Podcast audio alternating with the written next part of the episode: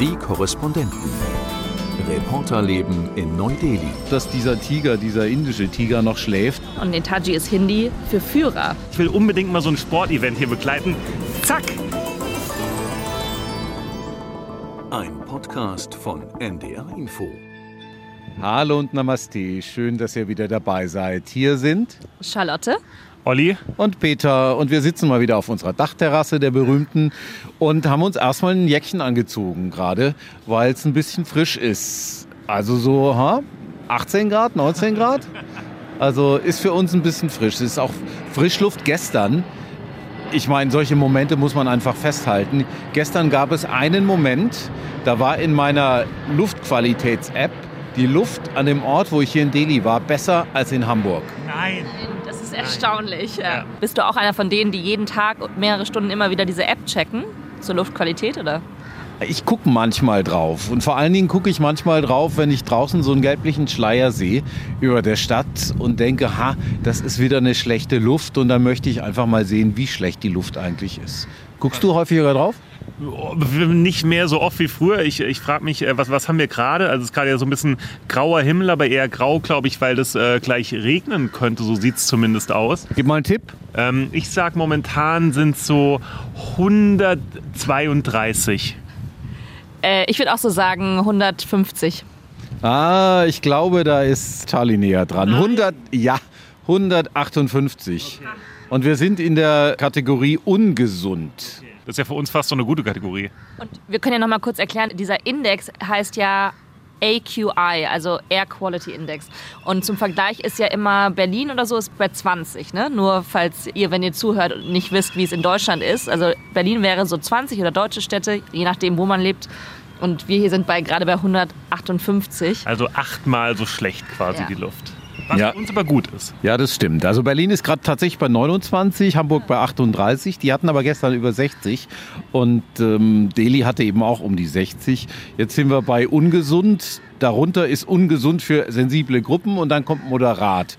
Und dann wird's gefährlich drüber. Und Und ich weiß noch, als ich in Deutschland war, habe ich euch ja auch schon immer zugehört und ich konnte mir dann immer nicht so genau vorstellen, und vielleicht gibt es da draußen auch Menschen, die sich das fragen, wie fühlt sich das eigentlich an, wie merkt man das? Und ich bilde mir ein, seitdem ich jetzt hier bin, in den vier Wochen, dass ich immer so ein leichtes Kribbeln in der Nase habe und dass das, das der Feinstaub ist, der mir in der Nase hängt. Also nicht sehr schön irgendwie. Ja, mag sein. Also bei mir ist äh, meistens Kopfweh. Ich weiß nicht, wie es bei dir ist. Also Kopfweh und so ein bisschen äh, Unwohlsein und äh, Abgeschlagenheit. Aber jetzt bei den Werten ähm, merke ich jetzt nicht so viel. Wie geht's dir gerade?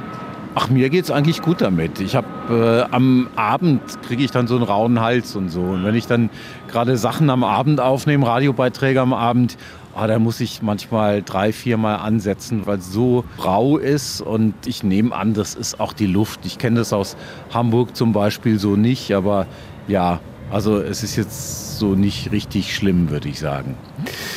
Ja, wir haben gerade ordentlich zu tun. ne? Wir haben auch gerade irgendwie ständig Termine. Es ist nämlich ein richtiges Besuchsjahr 2023 und das merken wir jetzt schon. Also es kommen dauernd Leute.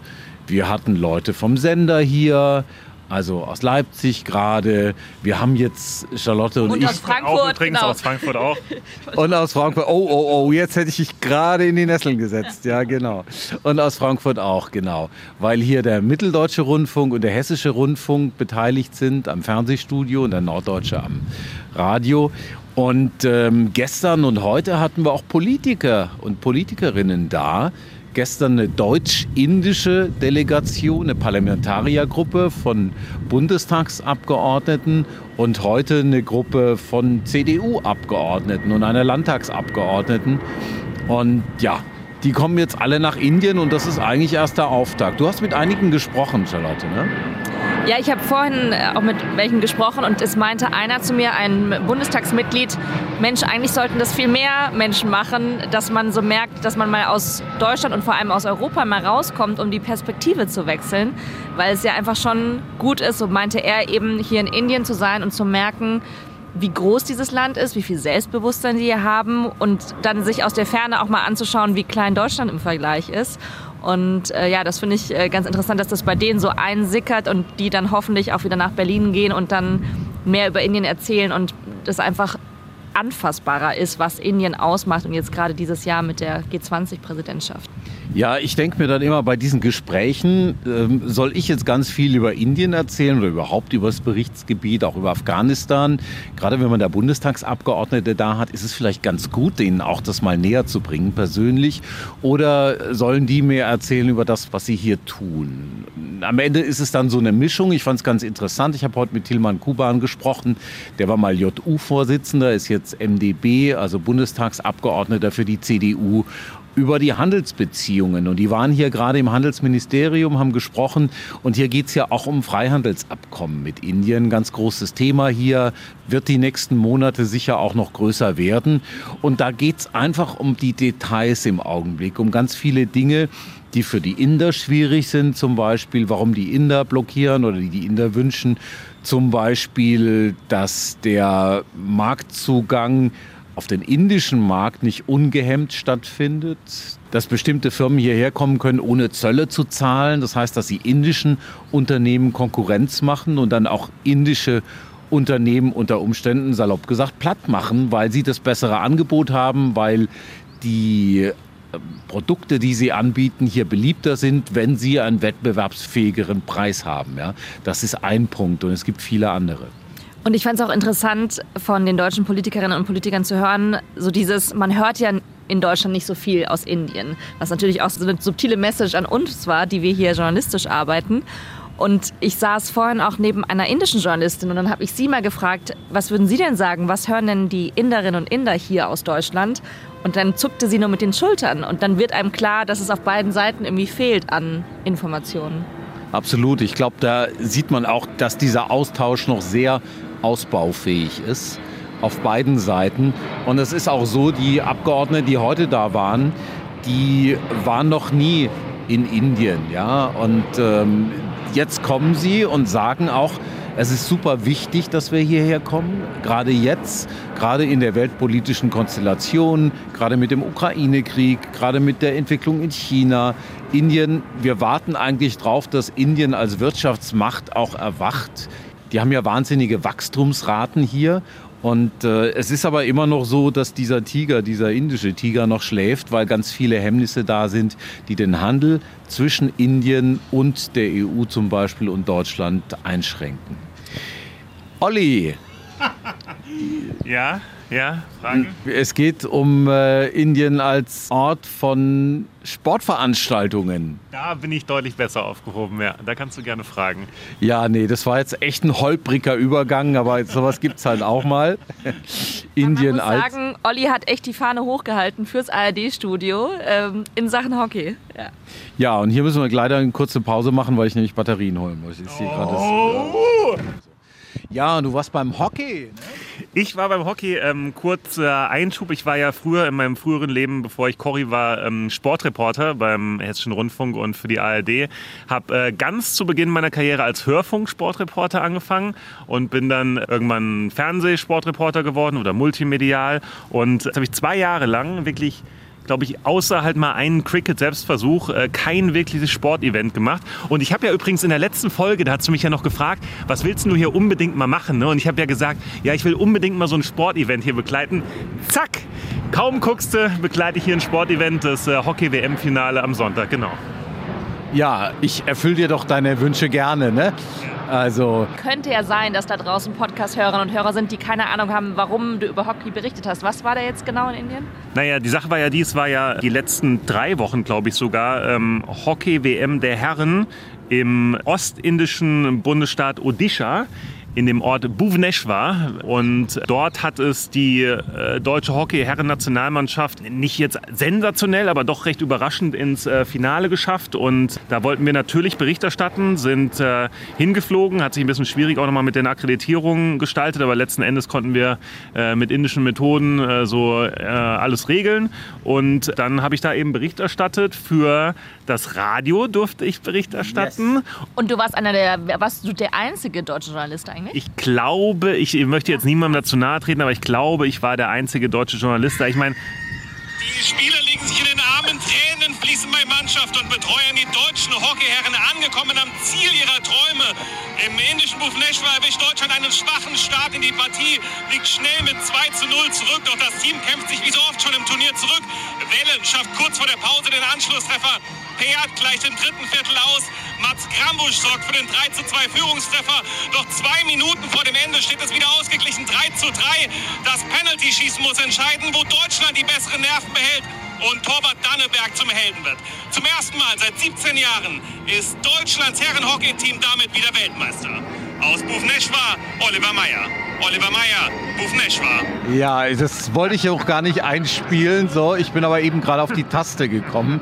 Also ich habe das meinem Sohn Conny weitergeschickt und der hat das auch gleich kommentiert mit sehr geil.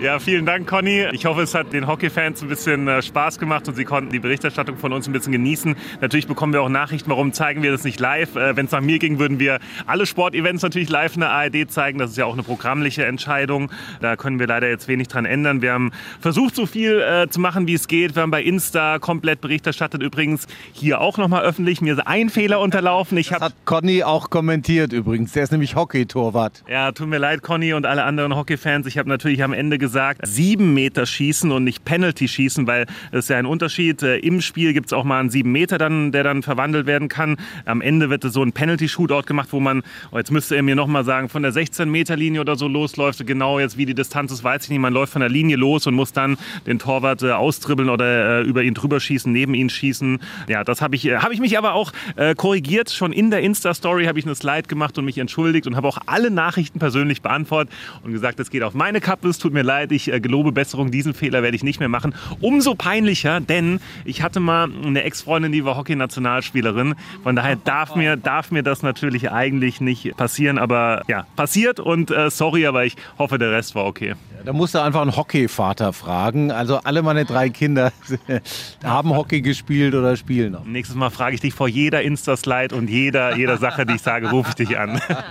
Aber sag mal, ich wollte schon immer mal wissen, was macht ihr Sportreporter generell? Man schreit ja förmlich ins Mikro. Also ich finde immer, das ist so gepresst, dass man denkt, gleich springt der vom Stuhl hoch und alle da draußen, die es hören, man kriegt ja sofort Gänse aus, wenn man das hört. Also was macht man genau? Schreit man einfach aktiv den Text runter oder was? Warum klingt das immer so gepresst. Also erstmal ist es ja so, äh, dadurch, dafür, dass du Sportreporter oder Reporterin werden kannst, musst du erstmal zehn Minuten lang ganz laut schreien und dann sagt man dir, okay, du kannst Sportreporter werden oder nicht. Diesen Test habe ich dann halt damals bestanden. Ja. Nee, ähm, also äh, ja, es ist halt so. Die Geräuschkulisse ist natürlich sehr, sehr laut in so einem Stadion. Ne? In einem Fußballstadion schon, nur normalerweise sitzt du ja auf der Pressetribüne, wenn du diesen Flash machst oder was ihr eben, was ihr gerade gehört habt, war ein Flash, ein sogenannter. In dem Fall war es aber so, ich habe schon unten auf die Interviews gewartet quasi. Quasi war schon unten direkt am Spielfeldrand und neben uns, ihr kennt es ja aus Indien, eine Musikbox auf Lautstärke 23.490 Dezibel gestellt. Man hat sein eigenes Wort nicht mehr verstanden.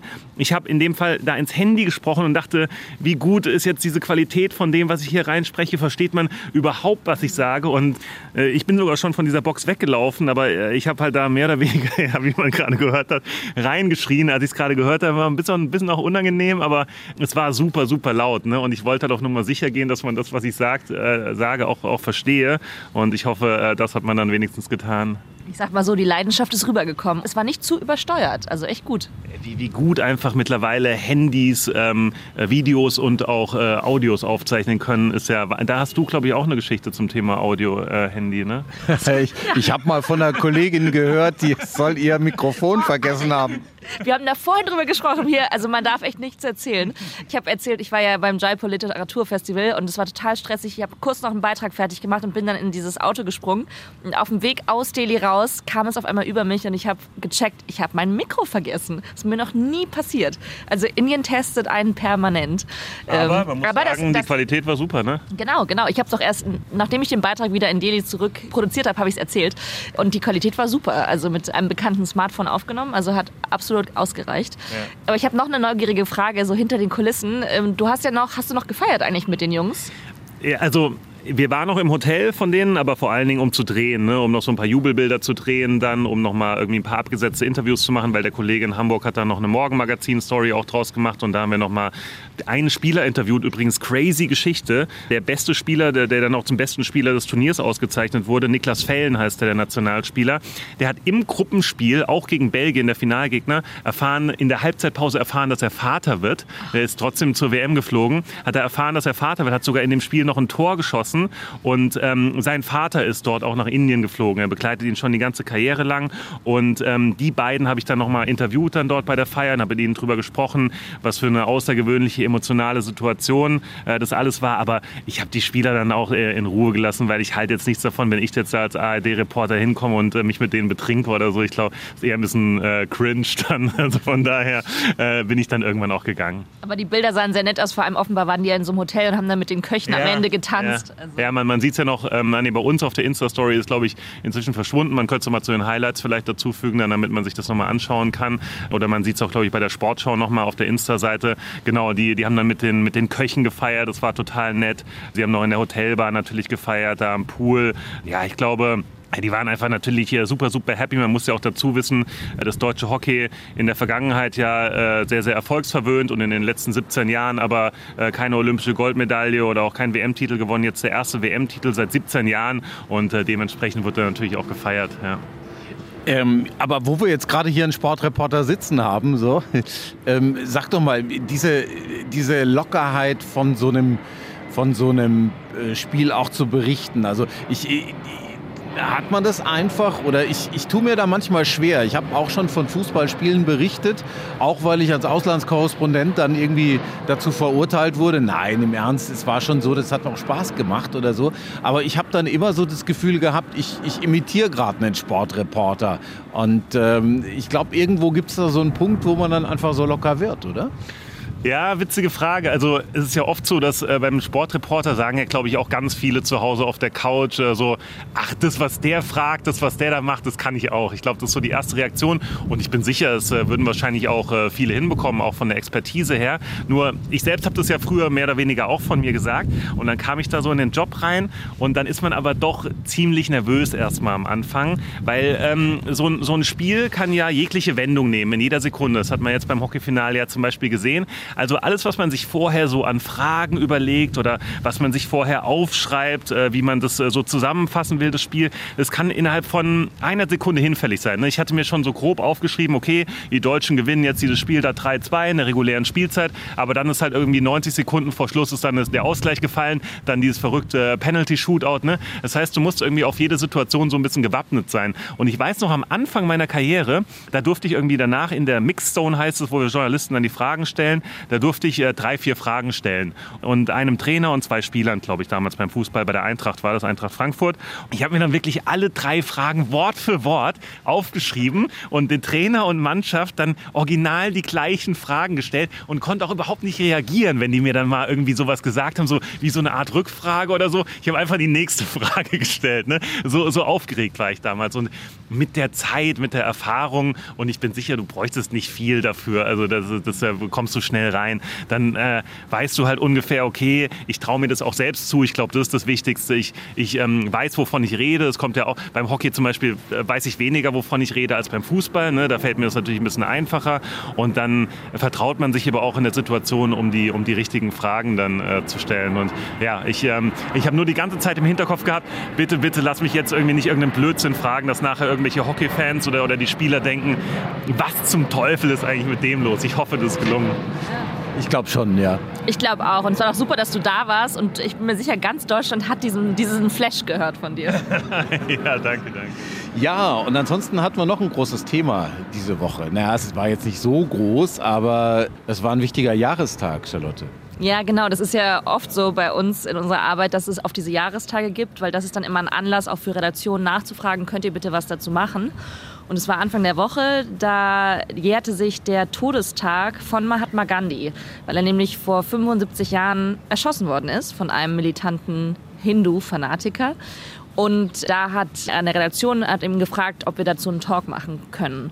Und das Spannende ist ja, wenn man in Deutschland fragen würde, was ist das Gesicht von Indien, würden sofort alle sagen, klar, Mahatma Gandhi. Aber wenn man sich mal mehr damit beschäftigt, auch aktuell, wie es hier aussieht, ist es gar nicht unbedingt Gandhi, sondern eben ein anderer Nationalheld, der gerade sehr gehypt wird. Aber du hast mich darauf aufmerksam gemacht, auch hier um die Ecke vom Studio hängt er ja auch, ne? Ja, genau, da hängt der Netaji. Subhas Chandra Bose, mit dem du dich ja auch schon beschäftigt hast. Können wir gleich mal drauf kommen. Aber eins muss ich natürlich noch erwähnen. Wir sagen ja nicht, welcher Sender es war. Aber ähm, da wurden wir ja gefragt, ähm, wie wichtig die Gandhi-Familie heute noch ist, die Familie von Mahatma Gandhi. Und da hat es bei uns natürlich gezuckt, weil das ist so ein verbreiteter Irrtum, weil man kennt natürlich Indira Gandhi, vielleicht kann man sich auch noch an Rajiv Gandhi erinnern oder hat sogar schon mal was von Sonja Gandhi oder Rahul Gandhi gehört. Ähm, letztere, die letzten beiden, die spielen ja immer noch eine Rolle in der indischen Politik, auch eine geringere Rolle. Aber die haben natürlich nichts mit dem Mahatma Gandhi zu tun. Die heißen nur so. Das ist nicht die Familie Gandhi von Mahatma Gandhi, sondern es ist die Familie Nehru von Jawaharlal Nehru, dem ersten Premierminister von Indien. Und ähm, Indira hat ja in den 40er Jahren einen Herrn Gandhi geheiratet und so sind die zu dem Namen Gandhi gekommen. Der kam ihnen aber auch ziemlich zu Pass, weil der damals auch schon gutes Renommee hatte. Ich glaube, wenn du die Frage schon gerade aufgeworfen hast, ich finde es gar nicht so uninteressant, die mal zu beantworten. Was bleibt denn quasi vom, vom Erbe Gandhis hier in Indien äh, aus eurer Sicht? Genau, und da kommen wir zurück zum Netaji, ne? weil der gerade Gandhi Konkurrenz macht. Aber die Sache ist ja, dass Gandhis, wie sagt man, Legacy, ich kann schon kein Deutsch mehr sprechen. Erbe. Erbe, danke, Vermächtnis. Vermächtnis. Vermächtnis ist ja dieses, er hat die Hand ausgestreckt zu allen Seiten. Er hatte eher die Vision über die Religion hinweg, über verschiedene Gesellschaftsgruppen, Kulturen. Er wollte alle mit einbeziehen.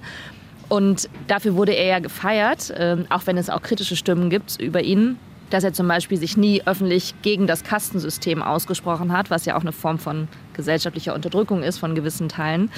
Und es ist aber eben so, dass dieses Bild von wir reichen auch anderen Minderheiten die Hand, zum Beispiel der muslimischen Minderheit, passt halt nicht mit dem Bild, was Modi, was die aktuelle Regierung gerade äh, propagiert. Und deswegen passt ihnen im Prinzip dieser Nationalheld Gandhi nicht. Und deswegen versuchen sie gerade einen anderen Nationalheld hoch zu pushen. Und zwar ist das eben dieser Subhash Chandra Bose. Der steht jetzt hier im Zentrum von Indien an der großen Prachtstraße. Da hat Modi eine Statue aufstellen lassen von ihm. Und da steht eben nicht Gandhi, sondern da steht dieser Subhash Chandra Bose den hier in Indien alle übrigens Netaji nennen. Und Netaji ist Hindi für Führer, was ja äh, zumindest aus deutscher Sicht ein äh, bedenklicher Begriff ist. Und äh, dieser Bose war eben auch ein Unabhängigkeitskämpfer zur Zeit von Gandhi in der Unabhängigkeitsbewegung. Aber er hat eben Gewalt als das Mittel der Wahl gesehen, weil Gandhi war ja, stand ja für diesen friedlichen Protest. Und dieser Bose hat eben eine nationale Armee geformt außerhalb von Indien und wollte eben die Briten durch Gewalt verjagen. Und das ist eben jetzt der aktuelle Nationalheld, den Modi lieber in die Öffentlichkeit, in den Vordergrund drängen möchte.